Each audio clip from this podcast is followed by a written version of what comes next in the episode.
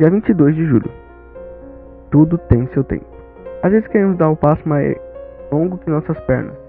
A verdade é que devemos dar passos na medida certa. Às vezes queremos que um sofrimento passe logo, mas o Pai pode estar prolongando para o nosso próprio bem, nosso desenvolvimento pessoal e espiritual. Tudo tem seu tempo. Uma pessoa muito especial me mandou essa frase quando eu estava ansioso. Leitura do dia. Eclesiastes 3, do 1 ao 8. Esse é mais um Diário do Jovem Pecador.